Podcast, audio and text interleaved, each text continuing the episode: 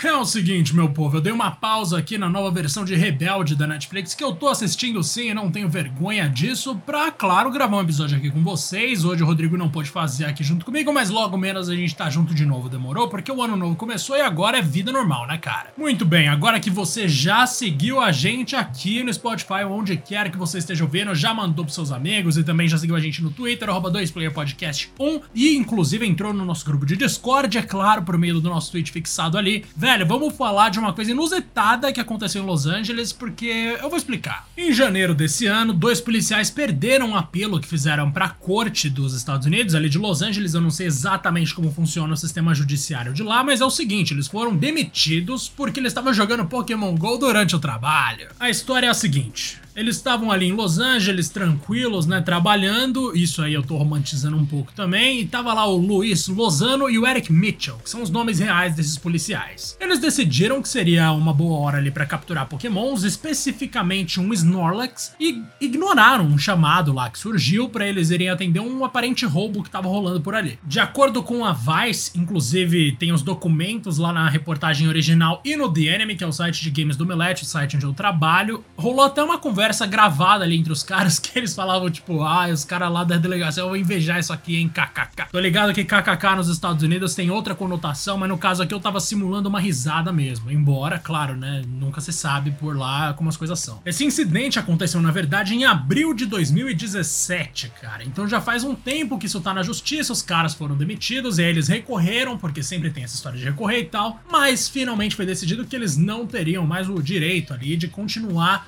trabalhando porque eles fizeram uma coisa horrorosa.